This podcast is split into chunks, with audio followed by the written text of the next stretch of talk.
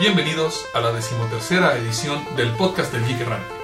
Hoy es VXV, el comienzo del año 9 de la era Google según Epic. En un día como hoy, en 1914, nació James Van Allen, descubridor del cinturón que lleva su nombre. En 1927, Philo Taylor Farnsworth logró inventar el primer sistema de televisión completamente electrónico.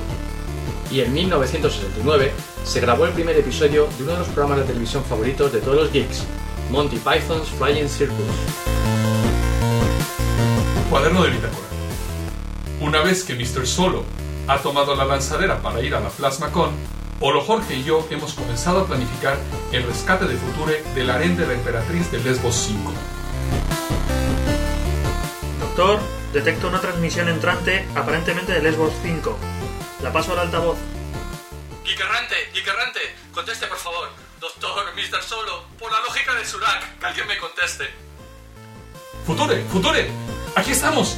¿Cuál es tu estatus? Estábamos justamente planificando tu rescate. Oh, por fin, estaba a punto de rendirme a mi destino. Cuando Mr. Solo me dijo que se iba a la PlasmaCon, me pareció buena idea quedarme aquí yo solo con las concubinas de la emperatriz, pero al cabo de un par de días me esclavizaron y ya solo soy su bailarín del vientre y su juguete, eh, digamos que para esos ratos de ocio nocturnos, pero vamos, en fin, eh, prefiero no daros más detalles. Si fijáis mis coordenadas, transportadme a la nave, por favor.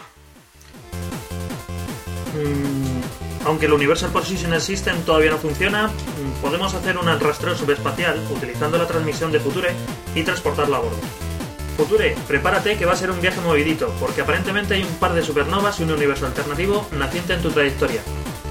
¡Escapa! ¡Atrapadme! ¡Oh, vaya viaje! Hubo momentos en que sentí que mis órganos sexuales se intercambiaban con los digestivos. Eh, bueno, no demasiado diferente a cuando vuelvo a mi forma original, pero con más picante. Chicos, más vale que nos movamos de aquí. La emperatriz ha detectado nuestra posición siguiendo la transmisión e intenta engancharnos con un rayo tractor hiperespacial. Eh, bueno, vale, eh, ¿dónde está el Sudoku? Uf, estuvo cerca. Bueno, creo que para relajarnos un poco, nada mejor que unas cervezas romulanas y un podcast, ¿les parece? Bien, vamos allá. Bueno, si no hay más remedio.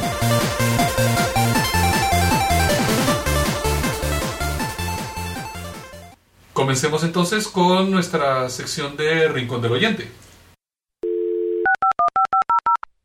Please leave your message after the tone. Press any key to end.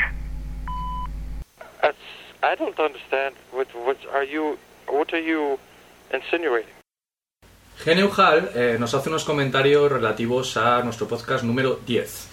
Nos felicita por el podcast, nos recomienda eh, una entrada en su blog que hace referencia al eh, Internet eh, Archive, eh, la cual está incluida en los comentarios al episodio 10, podéis consultarlo, y nos aporta un par de comentarios respecto a la noticia de la muerte de Joy Bubbles. Le- la primera idea que, nos deja es bueno, pues que esa regresión mental que, que comentamos era realmente una decisión personal de Joy Bubbles, no era ninguna patología ni ninguna enfermedad, ya que bueno, estaba harto de la hipocresía del mundo adulto y se tomó pues este cambio mental de edad con bastante humor y alegría y como una forma de, escapar de, la presión que sentía. Y eh, también nos comenta que eh, en la película Sneakers, eh, Los Fisgones, el personaje de Sonar está basado en este mismo personaje, en Joy Bubbles. Otro comentario es del usuario Fancocker que nos dice literalmente que no aguanto más. ¿Qué quiere decir la frasecita en ruso de los podcasts? Estoy intrigado. Nos dice que, por cierto, felicidades por el podcast, de lo mejor. Eh, mi mujer os odia, lo escucho en el coche. Así que, bueno, un saludo desde el planeta Tierra. Bueno, pues, Fancocker, esperamos no ser causa de ningún divorcio. En cuanto a la voz en ruso, es una cortinilla de Telemoscú de principio de los ochentas. Desgraciadamente, en este momento nuestra matriz de traducción está averiada gracias a Olo Jorge y Mr. Solo no se encuentra para repararla. Así que tendremos que esperar a su regreso para saber el significado exacto. Y por último, Ramón Rey nos hace unos comentarios en, en el podcast número 11 ¿Qué tal, Ramón? ¿Cómo estás? a raíz de lo que estuvimos hablando de la posible pues, el posible port de Solaris a mainframe, a la serie Z. Eh, bueno, Ramón ve improbable el que haya aceptación de- del port de Solaris a mainframe, ya que está siendo realizado por, por una empresa de terceros. Sin embargo, sin embargo, eh, en el artículo que mencionamos se ve que incluso IBM está dando apoyo a este port y bueno, es conocedora. Lo único que podemos decir es que, bueno, el tiempo lo dirá. Eh, quienes quieran leer los artículos de fondo, eh, visitad los comentarios que hay eh, en el podcast número 11. Внимание! Говорит и показывает Москва. Работают все центральные каналы телевидения. Смотрите и слушайте Москву.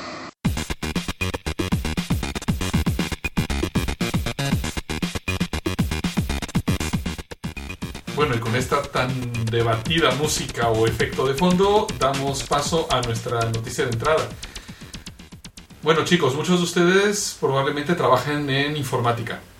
Y bueno, les quiero preguntar si han tenido alguna vez alguno de esos problemas técnicos que parecen no tener ninguna solución, sin importar cuánto trabajen realmente por resolverlos, son de esos problemas completamente misteriosos. Bueno, pues parece ser que hay una nueva opción para resolverlos. Resulta que la Royal Nepal Airlines, que es la aerolínea estatal de Nepal, ha resuelto una serie de problemas recurrentes en un avión 757 de una forma bastante novedosa, mediante el sacrificio de dos cabras frente al avión.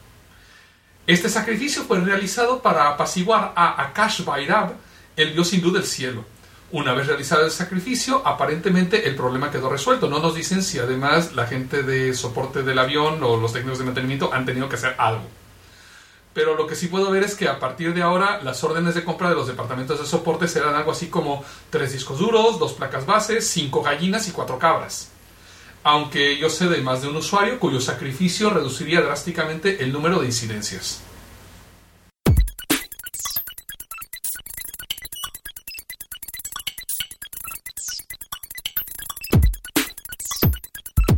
Y vamos con la sección de quickies. Empezamos eh, comentando que la Wii sobrepasa las ventas totales de la Xbox 360 a nivel mundial. De acuerdo con Video vgcharts.com, la página especializada en cuadros de venta de hardware, software y complementos de ocio digital, el 23 de agosto la Wii sobrepasó las ventas históricas totales de la Xbox 360. La Wii ha vendido 10,57 millones de unidades, mientras que la Xbox ha vendido 10,51 millones hasta la fecha de este podcast. La PS3 se queda muy atrás con 4,32 millones. Sin embargo, no debemos engañarnos por los datos absolutos, ya que la Xbox ha tenido más ventas en América y en el resto del mundo que la Wii. Wii, exactamente 4,24 millones en América, 2,87 en otros países, mientras que la Xbox ha sido 6,75 millones en América, 3,32 millones en otros. La Wii, por supuesto, ha arrasado en Japón con 3,46 millones con respecto a los 0,43 de Xbox 360. En general, la Wii ha sobrepasado las ventas de la Xbox en una relación de 2,3 por cada una máquina o consola de, de Microsoft a nivel mundial desde su aparición. Acorde con esta noticia, Sony anuncia que la PS3 tendrá nuevas funcionalidades, pero solo para Europa. El dispositivo que ha incorporado nuevo a la PS3 se llama Play TV, es una combinación de sintonizador de televisión con doble sintonizador de alta definición con DVR, de forma que podremos grabar directamente de la televisión a disco duro. Estos programas se podrán pasar también a la PSP. Alcanzamos los 4.000 millones de líneas telefónicas en el mundo. El servicio telefónico se ha cuadriplicado en la última década hasta alcanzar los 4.000 millones de líneas eh, en todo el mundo. Este crecimiento viene dado por el boom de la telefonía móvil, que contabiliza casi 2.700 millones de suscriptores frente a los 1.300 millones de líneas fijas. Estas cifras son simplemente orientativas, ya que normalmente una única persona contrata el servicio de comunicaciones fijo y móvil y puede tener bueno, pues, varias líneas o incluso varios móviles. El 61% de los usuarios de servicios de telecomunicaciones se encuentran en los llamados países desarrollados, según la ITU. Como dato del ritmo de crecimiento en algunos países, indicar que en el primer trimestre de este año se han incorporado 200 millones de suscriptores a servicios de comunicaciones móviles únicamente entre la India y China. Este mismo estudio indica que mil millones de personas acceden a Internet en todo el mundo. Bueno, y para este momento de todo será conocido el anuncio de Apple del miércoles pasado, 5 de septiembre, Pero bueno, por no dejarlo pasar, lo resumimos aquí. En cuanto a hardware, prácticamente los rumores de internet han atinado a prácticamente todo lo que ha anunciado Apple. Un nuevo iPod Nano con pantalla de 2 pulgadas, 8 16 GB de flash y capacidad de reproducir vídeos. El iPod Touch, que sería una especie de iPhone sin el módulo GSM y aparentemente también sin Bluetooth. Y un aumento de capacidad del iPod tradicional que pasa ahora a llamarse iPod Classic. Aparte de un cambio en apariencia visual, ahora es metálico en lugar de ser plástico blanco-negro. En cuanto a iTunes, un nuevo generador de tonos de teléfono a partir de canciones del iTunes Music Store, con costo de 99 céntimos de dólar por tono, y la posibilidad de comprar música por Wi-Fi desde el iPod o desde el iPhone. La medida más controvertida, sin embargo, ha tenido que ver con el iPhone. Aparte de desaparecer el de 4 GB, hubo una bajada de precio de 200 dólares en el precio del de 8 GB cosa que no dejó contentos a muchos de los early adopters que estuvieron haciendo cola para comprarlo hace tan solo 10 semanas. Fue tal el revuelo causado por esto que Steve Jobs dirigió una carta a todos los compradores, diciéndoles que se les reembolsaran 100 dólares a todos aquellos que hayan comprado el iPhone antes del 22 de agosto, que son 14 días antes de la bajada de precio, aparte de la política estándar de Apple de reembolsar la diferencia completa a los que hayan comprado después de esta fecha. La cuestión es que este reembolso es un crédito para hacer compras, ya sea en una tienda Apple, eh, no estamos seguros si en iTunes, lo cual nos deja un poco con la duda de qué pasa con la gente que haya comprado el iPhone que viva fuera de Estados Unidos y que lo haya craqueado o que no esté utilizando las funciones de GSM.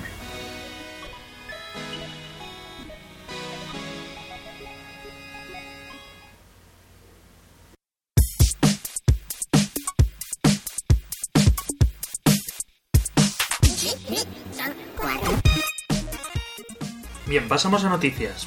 Para abrir esta sección tenemos preparado un especial baterías en el que hablaremos de nuevas propuestas basadas en innovadoras soluciones. En primer lugar, hablaremos de Sony que anuncia una batería basada en azúcar. Sí, eh, Sony ha presentado una batería basada en azúcar y eh, haciendo uso de enzimas que descomponen la glucosa, eh, obtenemos por separado electricidad, agua y carbohidratos. Han creado células de energía que pueden generar hasta 500 milivatios. Uniendo varias de estas celdas, de estas células, pueden crearse baterías que alimenten equipos electrónicos estándar. En la demo que ha hecho Sony alimentan un reproductor de MP3 eh, normal y corriente, aunque el tamaño de estas baterías actualmente es bastante superior a las que tenemos de ion litio. Si bien este puede ser el comienzo de una nueva generación de baterías.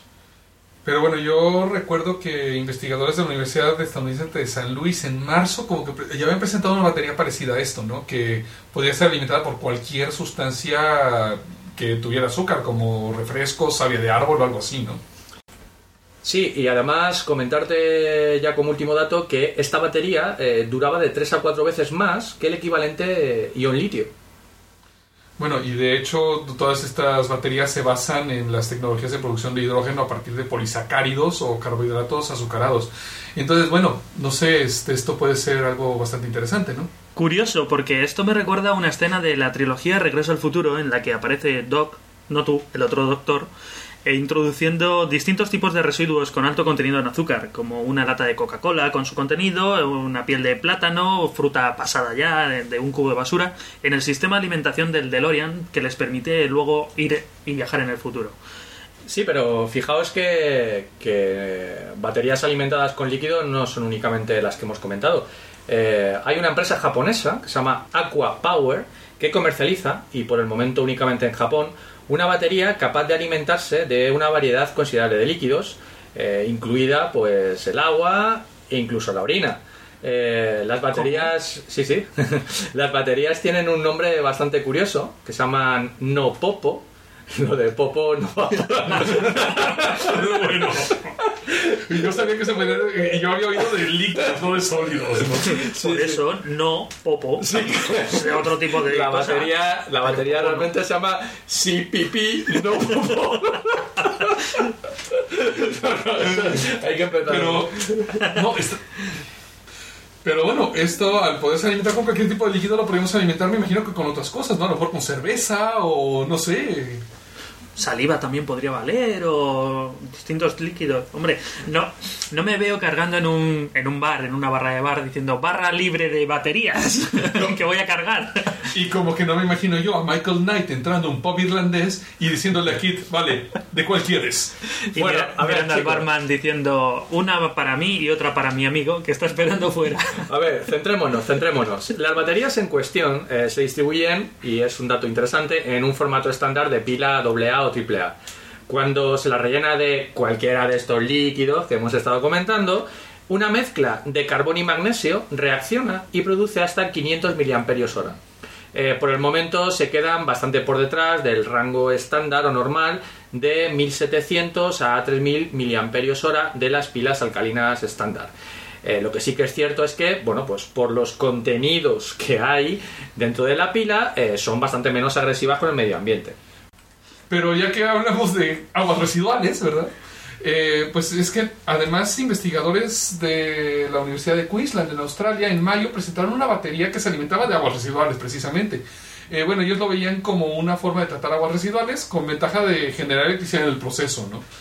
Y lo que tienen son unas bacterias, a fin de cuentas es una bacteria completamente biológica, que se alimentan de alcohol, azúcar y almidón y producen energía química. Y bueno, el proceso a fin de cuentas va a generar agua limpia, dióxido de carbono y electricidad.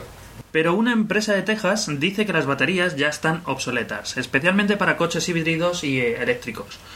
Una startup mm, tejana llamada eStore promete una alternativa a las baterías electroquímicas. El ingrediente mágico es un material secreto desarrollado por eStore que se coloca entre miles de finas rejillas de metal y las partículas cargadas se pegan a las rejillas de metal y se mueven rápidamente entre este misterioso material.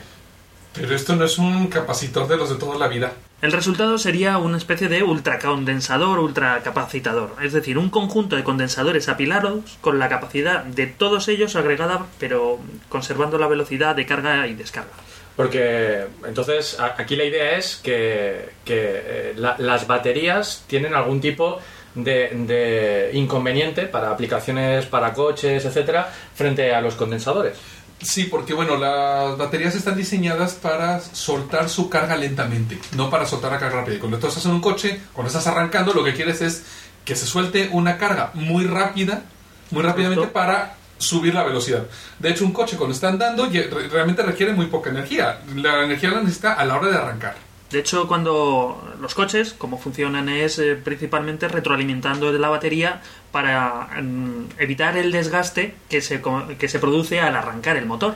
Claro. Entonces, eh, esto funcionaría incluso hasta en frío. Los motores Claro. no tendrían problemas de arranque en frío. Pero entonces eh, aquí digamos la ventaja principal es que los ciclos de carga y descarga son muy rápidos, es decir, descarga rápida para, para poder garantizar esos, esos picos de consumo, pero también carga rápida. No me veo dejando el coche enchufado en la gasolinera tres horas. Bueno, eso es lo que pasa con los, co- con los coches eléctricos en este momento. En este, Si tú tienes un coche eléctrico, lo tienes que dejar enchufado toda la noche. Sí, en Noruega es donde está muy implantado, creo que los modelos, bueno, los países escandinavos en general tienen implantado ese modelo. Yo incluso en Bruselas he llegado a ver eh, sitios donde son para cargar gasolina que son muy curiosos porque son como gasolineras que son dos bombas que están a la mitad de la calle prácticamente y que tienen un enchufe también. Pues yo casi que prefiero el método de los plátanos y... y los líquidos. Hombre, desde luego menos peligroso que, que, por ejemplo, los coches con motores híbridos de gas y cosas así eh, sería. Sí, bueno, de hecho, bueno, la- esta, esta empresa ahora tiene todavía algunos problemas que tiene que resolver. Primero, el dieléctrico, el aparato, el material este misterioso, al parecer después han dicho que es algo que se llama titanato de bario, una mezcla de bario con titanio, no sé, una cosa así, pero al parecer es un es una especie de cerámica que es muy frágil. Entonces ustedes imagínense de repente estar en un eh, en una carretera llena de baches y de repente al condensador del coche se empieza a cuartear Y y, te se le empieza a quedas- caer el dieléctrico. y te quedas Sí, colgado. algo habitual en las carreteras españolas con todos los baches y saltos que tenemos. Y el otro problema es que parece que la, la carga necesita voltajes muy altos. Es decir, no podría yo enchufarlo a, a mi Ah. casa. Tendría que llevarlo a un sitio donde la cargaran la batería. Tendría que haber instalaciones especiales para cargar. Exacto. Exactamente. Parkings y, bueno, quizás los parkings estos automáticos modernos con brazo robótico pudieran tener ese tipo de servicio. Podría ser. Porque el otro problema además también es que como todos los condensadores, pierden la carga relativamente rápido. Entonces lo puedes a lo mejor llega- dejas tu coche toda la noche, llegas a la mañana siguiente y el condensador se ha descargado. Aparte de, de otro problema que como algunos nos pasan, tenemos cierta tendencia a acumular energía electrostática y descargarnos cuando tocamos algo eléctrico magnético. Esto podría producir un cortocircuito dentro del hipercondensador y pegarnos un jamacoco que Pero, te cagas. Hola Jorge, yo eso, yo eso lo veo como una ventaja, porque aparte de la descarga del condensador del coche, eh, tu propia descarga es como una especie de nitro, ¿no? El turbo. Bueno, eh, pasamos ahora a nuestra sección de developers y creo que Steve Ballmer tiene unas palabras para nosotros. Developers, developers, developers, developers, developers, developers. Developers, developers, developers, developers, developers, developers, developers, developers. Yes!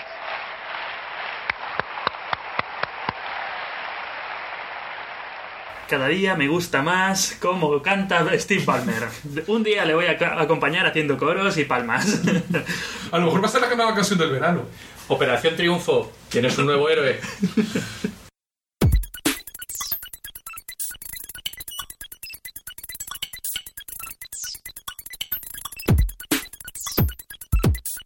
Bueno, pero comenzando con nuestras noticias rápidas de desarrolladores. Y empezamos con una de nuestras compañías, eh, no quiero decir amigas, pero bueno, que está muy relacionada con Steve Ballmer, que es Microsoft, y ha liberado eh, Silverlight.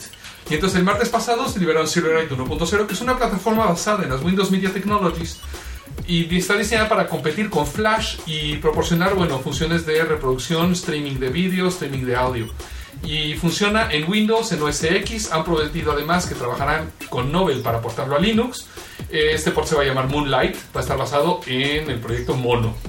Ya que estamos con esto, yo quisiera hacer eco o recordar un poco lo que hablábamos en el podcast número uno de Geek Errante, porque hablábamos de Java y hablábamos de, eh, de que si Java es lento, de que si Java no es lento y de por qué falló Java en el browser, siendo que su primera aplicación era en los applets que se podían descargar en internet y a fin de cuentas terminó ganándole Flash. Al parecer ha fallado por una serie de cosas. Primero, la falta de soporte a los últimos estándares, a las últimas versiones de Java en los browsers. Siempre se quedaron atrás. Luego, las versiones viejas de Java, que eran muy lentas, como ya dijimos en el podcast número uno, eso ya no es cierto, pero bueno, se quedaron, al quedarse los navegadores en las versiones viejas. eh, y todo esto eh, era todavía más grave por la velocidad de descarga de Java. Se tardaba tanto en descargar, digo, en este momento una runtime de Java ocupa 15, gi- 15 megas, 16 megas, 15 y medio. Eh, y esto lo que hace es que la gente no lo actualice, que sea más pesado de actualizar. Bueno, pues en la Java One Sun ha anunciado también un proyecto que se llama Java Kernel. Y la idea es que se pueda instalar eh, una versión mínima de Java y luego, según se va necesitando, ir instalando diferentes paquetes. Entonces, con esto tendríamos una versión Java, eh, Java kernel, el kernel que ocupa, eh, se está hablando de 3 megas o tal vez menos, ¿sí? Y luego ya, según se van instalando paquetes, se van descargando. Podríamos llegar a tener algo similar a lo que en Perl es el CPAN, pero donde los módulos se van descargando automáticamente incluso en tiempo de ejecución, que no tengas que descargarlos anterior eh, a priori. Y aparte, si esto lo juntamos con Java FX, que también lo mencionamos en el podcast número uno para la parte de efectos especiales y demás, pues tenemos una batalla a tres bandos entre Java, Flash y Silverlight por el control del contenido del browser. Mm, Muy interesante esto y además eh, concuerda un poco con lo que iba a contar ahora de, eh, siguiendo el hilo de las nuevas tecnologías y SAN, pues SAN muestra su apoyo al estándar OpenID mm, proporcionando identidades basadas en OpenID a todos sus empleados. Como indicamos en el episodio 1, SAN ha desarrollado una plataforma basada en OpenID que distribuía libremente sin patentes siempre y cuando otros competidores hicieran lo mismo. En el podcast de Java.net han anunciado recientemente que SAN mantendrá un servidor de OpenID y que eh, proporcionará a todos sus empleados identidades basadas en esta tecnología. Gracias a, estas nuevas identidades, eh, a este nuevo sistema de identidad global más ligero y autónomo que otros proyectos como Liberty, Windows Live ID, todos los sitios que utilicen OpenID para autenticar podrán verificar que pertenecen como empleados a las empresas como en este caso SAN y participar en eh, descuentos que pueden estar ofreciendo a dichas empresas. Recordemos que este nuevo estándar permite autenticar usuarios a través de proveedores, evitando la transferencia electrónica de datos sensibles como por ejemplo edad, direcciones, nombres reales, etc. Eudora ha muerto. Larga vida a Penélope. Muchos de vosotros recordaréis, incluso habréis usado el cliente de correo Eudora. El 1 de mayo, Qualcomm, la empresa de Eudora, discontinuó el proyecto y abrió el código fuente. Mozilla ha recogido el testigo dejado por Qualcomm y ha resucitado Eudora, que en su versión 8.0.0 beta 1 o B1 se renombra a Penélope. El grupo de desarrolladores original de Qualcomm siguen vinculados al proyecto, aunque eh, ahora de forma voluntaria. Realmente el feeling que tenemos al, probar Penélope es que estamos usando el Thunderbird de, de toda la vida, pero con el interfaz de usuario pues al que nos tiene acostumbrados Eudora. Por otro lado, Infinity Data anuncia que para finales de año liberarán la primera beta de su cliente de correo Odysseus, que se presenta como un sustituto de Eudora, con compatibilidad completa a nivel de configuraciones, buzones de correo, etc. Eh, la decisión de Infinity Data es eh, bueno, pues desarrollar un cliente de correo eh, ya que no les gusta eh, precisamente el, dato que hemos comentado antes de que eh, Penelope sea un Thunderbird con, con un skin de, de.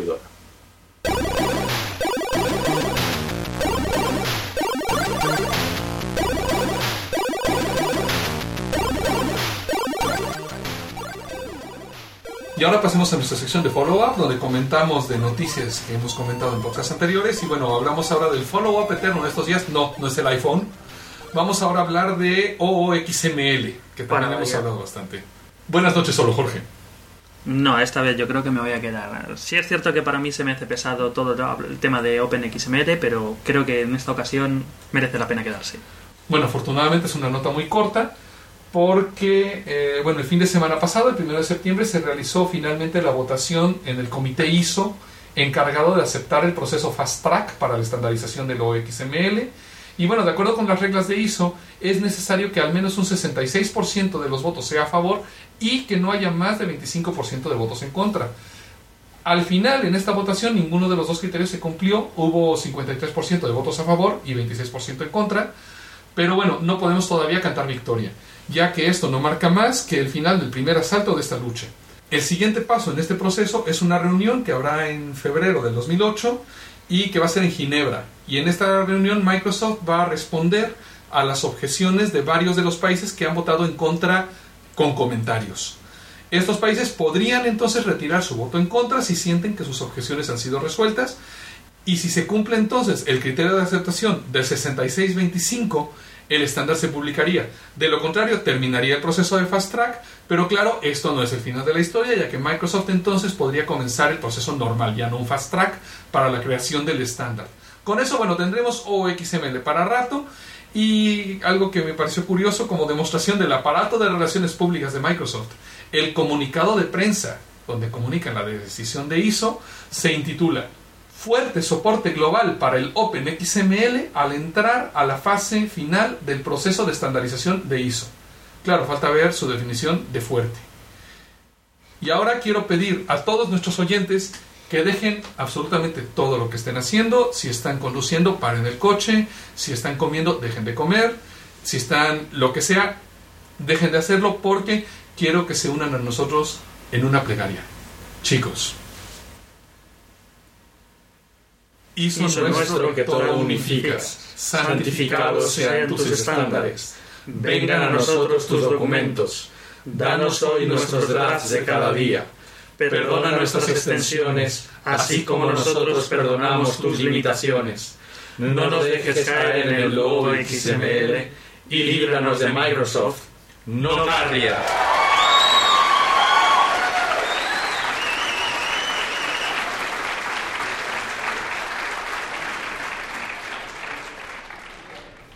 Y ahora una noticia hasta cierto punto triste, porque el ciclo de vida de un gran producto ha llegado a su fin. Vine 8 ha terminado. Dios salve a Vine 9.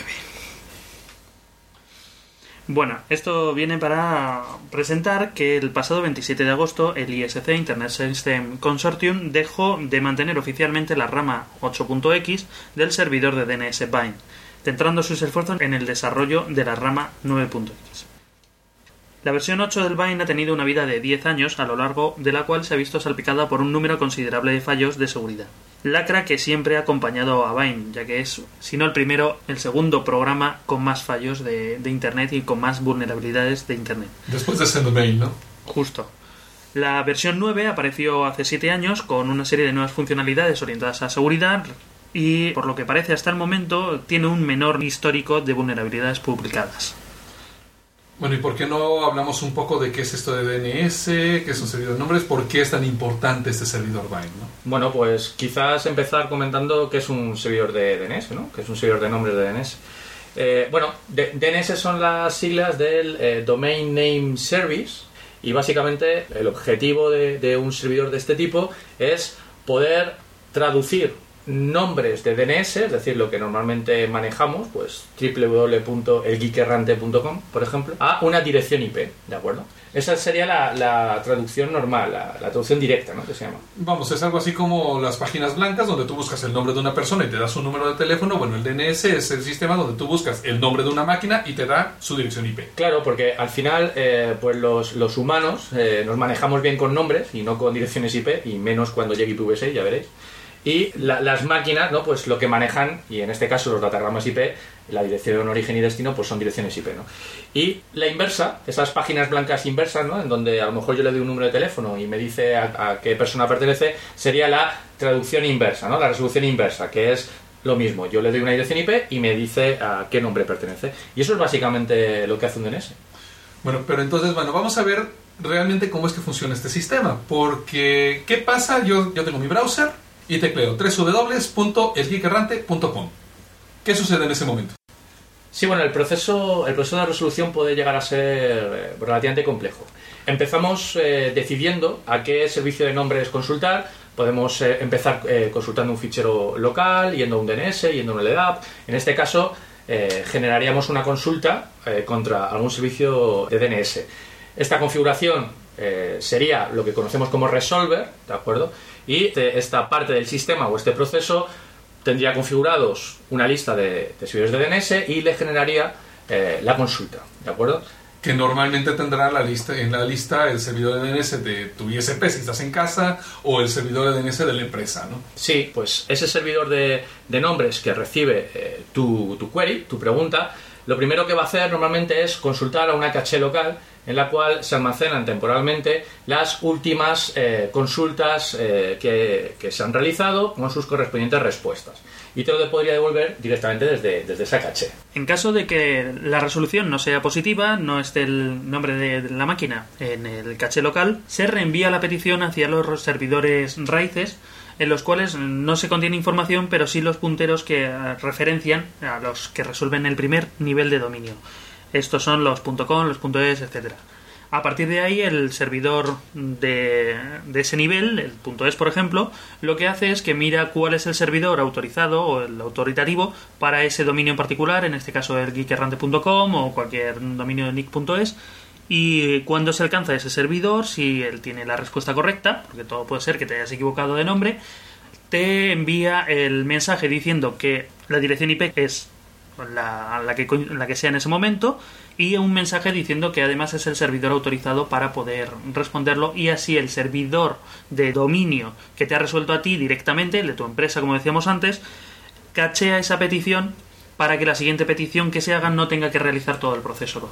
Bueno, todo este proceso lo realiza tu servidor DNS. Es decir, tu máquina lo único que hizo fue preguntarle a tu servidor de DNS una dirección y el servidor de DNS lo que ha hecho es ir al raíz.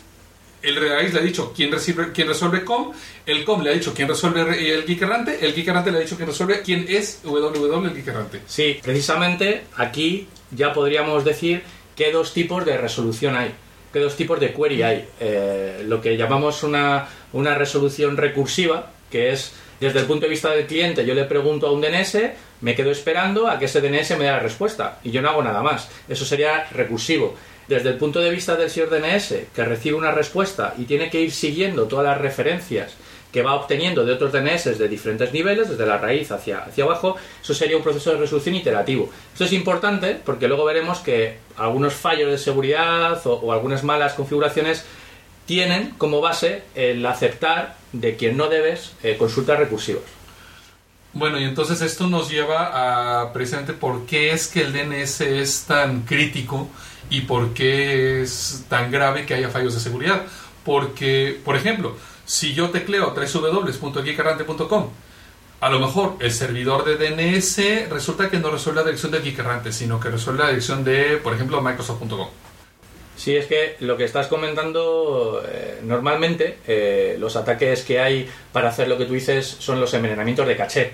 Eh, y es bastante grave en el sentido de que tú estás confiando en la respuesta que te da un DNS, por ejemplo, pues el de tu ISP o el de tu empresa, pero la caché de, ese servidor pues ha sido envenenada, ha sido, eh, insertada información falsa y tú estás recibiendo esa información y creyendo que te conectas a, a un servidor, a un nombre concreto, te está yendo hacia otra IP totalmente diferente. El procedimiento al final siempre ha sido el mismo, el del envenenamiento de la caché, y se ha ido mejorando los niveles de seguridad, aportando mayores capacidades de identificación de quién es el que te está enviando los mensajes para que tú los guardes en la caché. Eh, pero aún así este proceso no es del todo fiable y sigue fallando. Aparte de esto, incluso puede haber otros tipos de, errores afectados, como por ejemplo el que un ataque masivo contra un mismo servidor de dominios haga que este servidor de dominios caiga, deje de funcionar y eh, provoque una fallo de- un fallo de servicio general. Por ejemplo, eh, respecto a estas dos últimas ideas que acabamos de dar, un par de datos.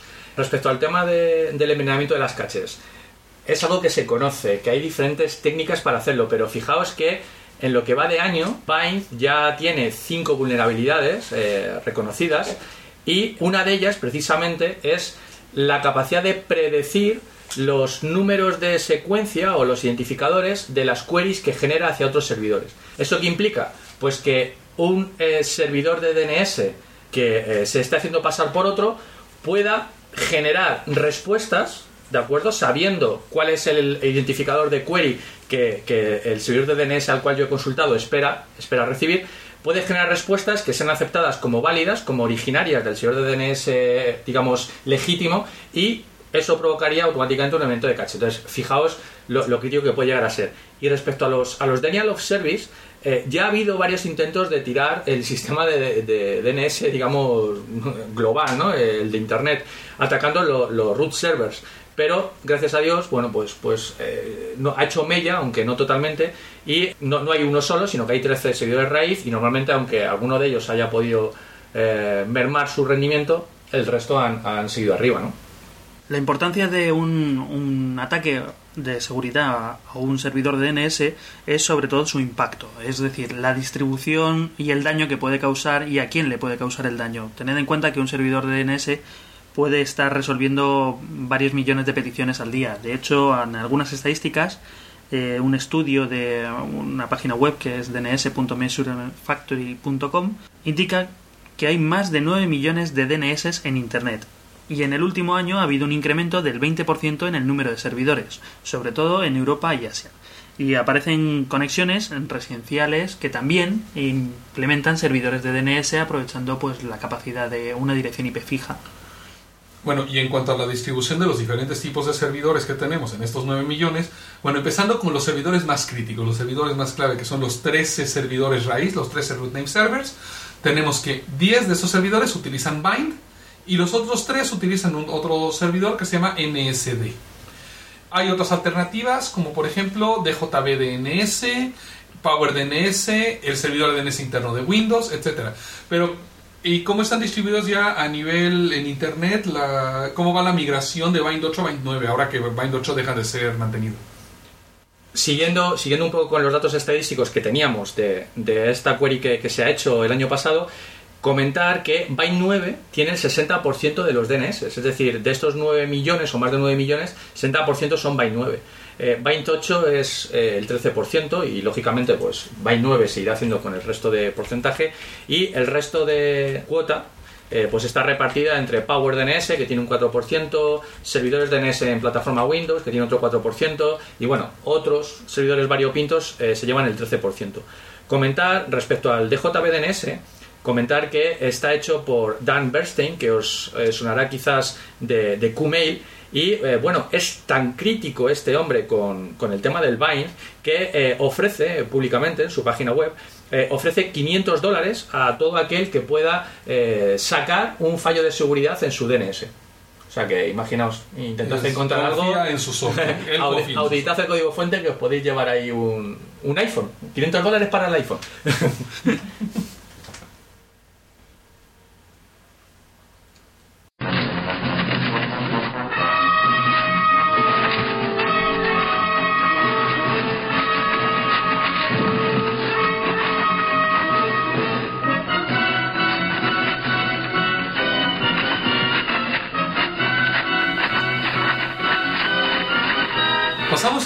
nuestra sección de Derecho Digital, P2P, DRMs y cosas similares. Recordar, como siempre, a nuestros oyentes que no somos abogados. Olo Jorge no es una simulación de un abogado. No sabemos nada de abogados en el mundo real o en el mundo virtual. Tampoco queremos ser abogados y que todas las cosas que comentamos aquí son simplemente cosas que nos interesan, que hemos sabido y que podemos estar completamente errados en lo que digamos. E insisto, que no quiero ir a la cárcel. Y comenzamos con las noticias rápidas de Derecho Digital. California ha vetado el implante quirúrgico obligatorio de RFID a los trabajadores. En vista de las últimas tendencias que han estado poniendo en práctica algunas empresas que obligan a los trabajadores a implantarse chips RFID, por ejemplo, como control de acceso en lugar de la chapa con la que entra uno normalmente a una empresa, tener un chip implantado, el Senado de California ha aprobado una ley que prohíbe expresamente obligar a los trabajadores a implantarse estos chips. De acuerdo con esta propuesta, el RFID es un milagro menor que tiene todo tipo de buenos usos, pero no debemos de permitir el etiquetado forzado de las personas. Esto sería lo máximo en la violación de la intimidad. Esto me recuerda un libro publicado el año pasado, The Spy Chips Threat, Why Christians Should Resist RFID and Electronic Surveillance, en el que se expone la tesis de que las etiquetas RFID pueden ser de hecho la marca de la bestia de la que habla el Apocalipsis. Recordando el texto del Apocalipsis, los versículos 16 y 17 del capítulo 13 dicen, y cito, y hacía que a todos, a los pequeños y grandes, ricos y pobres, libres y siervos, se pusiese una marca en su mano derecha o en sus frentes, y que ninguno pudiese comprar o vender, sino el que tuviera la señal o el nombre de la bestia o el número de su nombre. Y sin embargo hay empresas que agradecerían tener este tema del RFID para poder, curiosamente, pagar a la gente, a sus propios usuarios. Y es que eh, Cedro dejó de repartir 20 millones de euros porque no encuentra a los escritores a los que les debe esa cantidad. Ya que hemos hablado de anticristos y de, y de otras malas bestias, vamos a hablar de una compañía que eh, realiza la misma labor que la SGAE, pero más focalizado, más centrado dentro del mundo editorial y literario. Cedro, el Centro de Español de Re- Derechos Reprográficos, que es quien recibe el canon que se paga cada vez que se compran cosas como escáneres, fotocopiadoras o incluso cada vez que se saca una fotocopia en una tienda especializada, ha mm, dicho que eh, después de hacer las cuentas del año se encuentra con que tiene un beneficio de 20 millones de euros porque no ha podido contactar con los escritores inscritos dentro de su base de escritores. Al igual que las GAE, Cedro dice ser un organismo sin ánimo de lucro, Eh, permíteme esbozar una sonrisa. se nos dibuja a todos. Pues bien, resulta que Cedro en sus propias memorias reconoce que hasta el 2005 había dejado de repartir casi 20 millones de euros porque, en sus propias palabras, no encuentran a los escritores. La organización dice que el problema radica, entre otras cosas, en la dificultad para encontrar a los escritores que no están asociados a la organización. El problema además es que aunque tienen la obligación de localizar a los escritores, lo están intentando a través de anuncios en periódicos y revistas culturales, según afirman, estos derechos prescriben a partir de este año entrante, con lo cual los 20 millones pasarían a engrosar las arcas de Cedro, lo cual da una doble moralidad a este asunto. Y continuamos con un follow-up eh, relativo a alofmp3.com y es que resulta que Rusia puede ser vetada de la OMC por su culpa. En la edición número 11 de- del podcast nos hicimos eco de la absolución por parte de un tribunal ruso del fundador del servicio de venta de MP3. Esta decisión haría posible que el sitio pudiese reabrir sus puertas y reanudar su actividad eh, legalmente. El gobierno de Estados Unidos ha dicho que si Alof MP3 reanuda sus actividades, las posibilidades de Rusia de ingresar en la OMC, que es la Organización Mundial de Comercio, disminuirían considerablemente ya que se interpretaría como que Rusia no cumple con sus compromisos en lo relativo a la propiedad intelectual. Recordar que durante los dos meses que el sitio ha estado cerrado, las actividades han continuado en el nuevo site que, que abrieron, que se llama MP3 Sparks. El fondo de todo esto es la dudosa credibilidad del pago realizado en Rusia por los propietarios de estos servicios de venta de MP3 a la organización rusa encargada de recaudar los royalties. Bueno, y en nuestra sección ya de noticias de derecho digital tenemos una especie de especial esta semana porque tenemos toda una serie de noticias que hablan de hackers o los malos.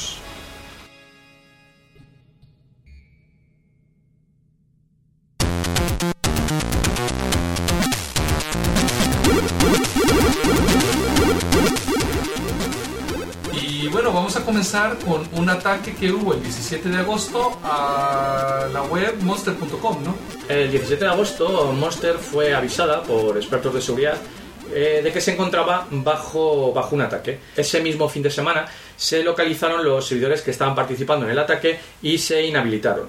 Esto fue entre el 20 y el 21 de agosto, es decir, casi cuatro días después de que se detectara el ataque. Bueno, esto de que tarden cuatro días en avisarle a la gente que se han robado sus datos personales a mí me parece un poco serio de su parte, ¿no? Sí, porque fue Monster quien publicó en su propia página web eh, un día después, o sea, el 22, pues efectivamente, que, que habían tenido un, ataque con robo de datos y que, bueno, pues que efectivamente todos los eh, datos personales de los clientes de Monster que habían publicado ahí su currículum para encontrar trabajo, etcétera, pues, pues habían sido robados. Pero esto puede ser grave, ¿no? Porque, vamos, yo por ejemplo recuerdo alguna vez, en algún momento de mi vida, haber metido un currículum en Monster que probablemente esté ahí y a mí nunca se me ocurre ir a visitar la página principal de Monster a ver si hay algún aviso de este tipo de, de seguridad, ¿no? Un problema de seguridad. Sí, aquí eh, el ataque, el objetivo del ataque era eh, obtener datos reales de, de usuarios de, de la red para eh, hacer creíble pues los ataques de phishing y spam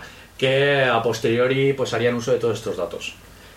Si queréis podemos comentar un poco la, la metodología del ataque, cómo, cómo ha sido realizado. Vale.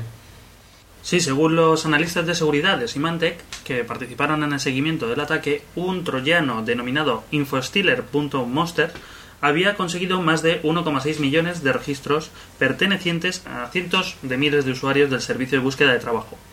Esos datos son usados para crear un correo de phishing personalizado y, lo más importante, realista, destinado a los usuarios de Monster. Si el usuario pica, esto puede derivar a la instalación de malware en su PC, como en banker.c o gpcoder.e, que son otros tipos de, phishing o de malware, o a la obtención de datos más sensibles.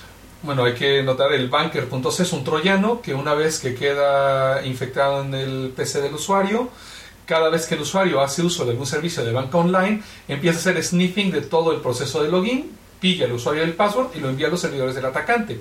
Y el gpcoder.e es un troyano también que cifra ficheros en el equipo del usuario. Es decir, estos, estos troyanos de te cifro tus ficheros y te doy la clave de cifrado si me pagas una pasta, ¿no? También lo interesante de este tema es que lógicamente el comienzo de todo esto pues fue el, acceso a la base de, de, usuarios. Se cree que seguramente pues los logins eh, válidos con los cuales se, se, accedió a la base de usuarios fueron robados de personal de recursos humanos de, de Monster. Eh, que tienen acceso a áreas de la web restringidas para eh, aquellos que ponen anuncios de empleo y que son al final los contratadores. Eh, una, una, vez que se tenía acceso a, estas partes privilegiadas de la web, pues se, automatizó la búsqueda de currículums, se obtuvo toda esta información y se subió a un conjunto de servidores controlados por, por los atacantes. Y a partir de ahí, bueno, pues, pues ya la, la, historia que hemos, que hemos comentado. Pero bueno, las botnets están muy de moda últimamente y eh, los ataques pues se están propagando cada vez más. Otro reciente ataque que se ha sufrido eh, y que ha afectado a muchos usuarios es un- una botnet que ha atacado a las cuentas de eBay. El ataque lleva al menos un par de semanas en marcha. Expertos de seguridad de Aladdin lo descubrieron el 3 de septiembre y están afirmando que está siendo lanzado desde más de 300 sitios populares de, de la web. El sistema funciona de la siguiente forma. Cuando el usuario visita ciertas web y sin que él se dé cuenta, se abre un frame oculto transparente que descarga una página que no está a la vista del usuario. Esta página ejecuta un código AJAX que actúa como un escáner de vulnerabilidades y usa el PC del usuario para lanzar este escaneo contra otros servidores próximos al PC. Por otro lado, lanza un ataque de fuerza bruta a eBay con el objetivo de sacar el usuario y la password de, de las cuentas existentes. De esta forma, mediante un ataque de fuerza bruta, es capaz de craquear varias cuentas de golpe. En palabras de los analistas de seguridad de Aladdin, el sistema de ataque es muy sofisticado y cambia constantemente y puede cambiar de lado y de máquinas y moverse e infectar otros sitios otra vez con ataques similares. Bueno, de hecho, para este tipo de ataques, además, parece ser que puede ser más interesante que infectar a una organización y no a un usuario final. Porque, claro, normalmente los usuarios finales, si están funcionando los servidores de Windows Genuine Advantage, eh, Como dijimos la semana pasada, como la semana pasada, tienen normalmente actualizado su sistema, pero las empresas en muchas ocasiones no ponen las actualizaciones de seguridad sino hasta que han realizado una auditoría a la actualización de seguridad que, que han salido, con lo cual pueden tener un marco o un tiempo más grande en el cual pueden infectarse estas máquinas. Y bueno, esto hace uso de cosas como código automodificable y cosas de ese tipo que, vamos, que tienen a los analistas de seguridad completamente perplejos.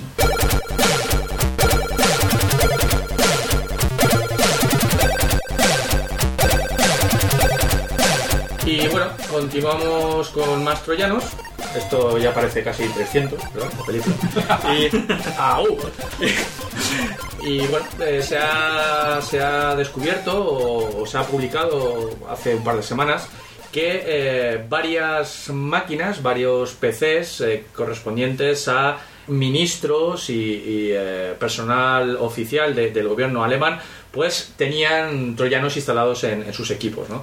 Los servicios secretos internos de, de Alemania eh, detectaron eh, este ataque bastante antes, es decir, allá por mayo o así ya, ya decían que, tenían constancia de él y lo atribuyen a China, a lo que podría incluso ser un grupo de hackers del ejército chino. No se lanzó el ataque directamente desde China, sino desde servidores de Corea del Sur. Eso es al menos la información eh, que se ha publicado. Estos mismos servicios secretos preparan a su vez unos troyanos que eh, les ayudarán al espionaje informático. Bueno, hay que tener en cuenta que esta iniciativa de ciberguerra eh, fue anunciada en 2005 por el ministro del Interior alemán que quería eh, crear lo que él llama troyano federal, que bueno, podría infectar cualquier dispositivo electrónico. Un portátil, un- una PDA, un teléfono móvil, etcétera. Esto tiene el lado maligno y el lado benigno. Y el lado benigno, pues, eh, es que podría eh, ser usado, por ejemplo, para lucha antiterrorista. Y el lado maligno, bueno, pues es puro espionaje, ¿no? Y esto de que China ha violado la seguridad de los servicios secretos de Alemania, pues resulta que ahora los chinos están en todos sitios, porque parece ser que los chinos son los que están detrás de una violación reciente a un sistema de email del Pentágono. ¿sí? Eh, ellos el martes día 4, el pasado martes, reconocieron que habían sufrido una intrusión en un sistema de correo de la oficina del secretario de Defensa, el señor Robert Gates, y bueno, dicen que este sistema no tiene información sensible. A saber, porque claro, eso es lo que dirían siempre. No creo que dijeran que les han violado un sistema con información sensible, ¿no? Pero eh, ellos, ante la pregunta de si creen que el ataque viene desde China, ellos niegan responder bastante sospechosamente. China tampoco ha dicho nada. Y bueno, el servidor tardó cien- eh, tres semanas en ser restaurado. Entonces, bueno, eh, creo que estamos eh, empezando ya a ver los inicios de lo que podría llegar a ser la Tercera Guerra Mundial, que se vaya a, a pelear no con granadas y con bombas, sino con bits. ¿no? sí que ha habido un incremento exponencial de lo que son eh, ataques con fines políticos, extorsiones, todo en lo que es eh, el mundo electrónico que antes pues sí que parecía que era solo de ciencia ficción, incluso mucha gente se cree que no existe. Pero, eh, bueno, lo que comentábamos antes, eh, hay muchos troyanos que secuestran ficheros que para ti pueden tener información relevante y que si los quieres recuperar, pues tienes que hacer pagos. Eh, está a la orden del día la subcontratación de este tipo de actividades, es decir, que haya gente que ponga sus conocimientos eh, pues en manos de otros que por un precio X pues pueden realizar este tipo de actividades. Cada vez hay más eh, de páginas web para poner eh, mensajes políticos. Recientemente el tema de la ONU. Eh, Claro. Es decir, cada vez hay más actividades de este tipo. Bueno, y de hecho, eh, algo que de lo que se habló en la Black Hat, que era algo que se había hablado como teórico hasta ahora, era ya la invasión con virus de sistemas, ya no los sistemas que están normalmente conectados a Internet, sino los sistemas de control de plantas eléctricas, de presas, eh, de todo tipo de eh, infraestructuras básicas y fundamentales. Entonces, como les digo, yo siento que sí estamos asistiendo a lo, al inicio de lo que se convertirá en una parte de la Tercera Guerra Mundial. La primera parte de la Tercera Guerra Mundial probablemente ya esté ocurriendo en Afganistán e Irak. Y ahora tenemos otra parte con toda la parte de la infoguerra, ¿no? Sí, no olvidemos que Rusia últimamente está empezando a tener una línea dura, una vuelta a una especie de guerra fría y orientando la conversación a lo que hablábamos de los ejércitos tecnológicos, recordemos que Estados Unidos anunció que iba a formar un, un ejército electrónico en 2005, China parece ser que ya tiene el suyo, seguramente Rusia con los nuevos eh, hallazgos de submarinos espía y aviones espía cerca de Londres también tenga ya el suyo A través de Google Maps. a través de Google Maps. Y bueno, pues parece ser que efectivamente la próxima guerra mundial se debatirá en las fronteras electrónicas. Es que me parece muy interesante esto y lo que ha comentado el doctor sobre eh, cómo puede ser la Tercera Guerra Mundial. Eh, todo el mundo piensa que puede ser algo bioquímico o atómico, esa es una opción y lógicamente no, no- no hay que descartarla, pero es mucho más limpio y igualmente eh, caótico el atacar eh, pues toda la infraestructura electrónica eh, de comunicaciones de suministros básicos eh, de ciudades clave. Es decir lo que acabáis de decir eh, vamos a dejar sin comunicación vamos a tirar abajo todo el sistema eléctrico y vamos a dejar sin alimentación eléctrica. Es decir regresemos a la edad de piedra a una ciudad Así que a todos nuestros oyentes, pues lo más que les podemos recomendar es irse al monte a cuidar cabras.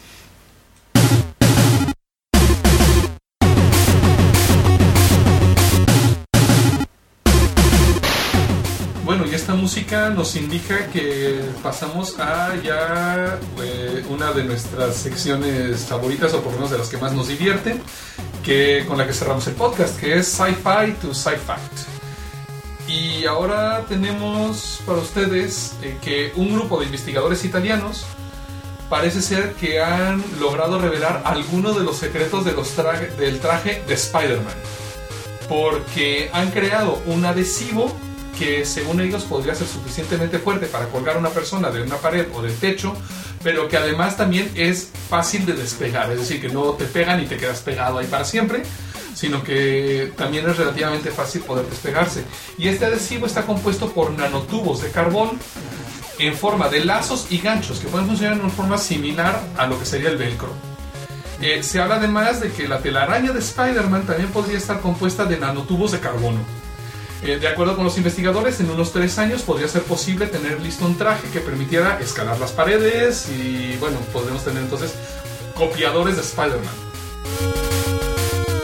Chicos, estoy percibiendo varias señales en el Dradis que indican que, que se acercan muchos cruceros con unas formas que, por las características que tienen, podrían provenir del Lesbos 5. oh no por favor salgamos de aquí Sí, vámonos de aquí. Vámonos corriendo a la de 3.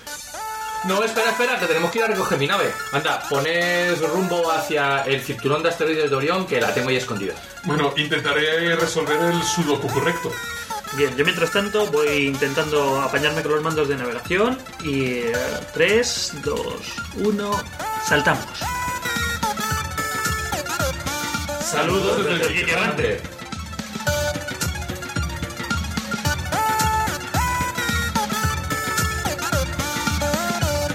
Este podcast se ha elaborado con 100% bits reciclados. Ninguno sufrió daños durante la grabación. Se distribuye bajo una licencia Creative Commons Share Alike Atribución No Comercial 2.5 de España. Para más información visita www.creativecommons.es. Contacta con nosotros en podcast.elgeekerrante.com o a través de nuestro blog www.elgeekerrante.com.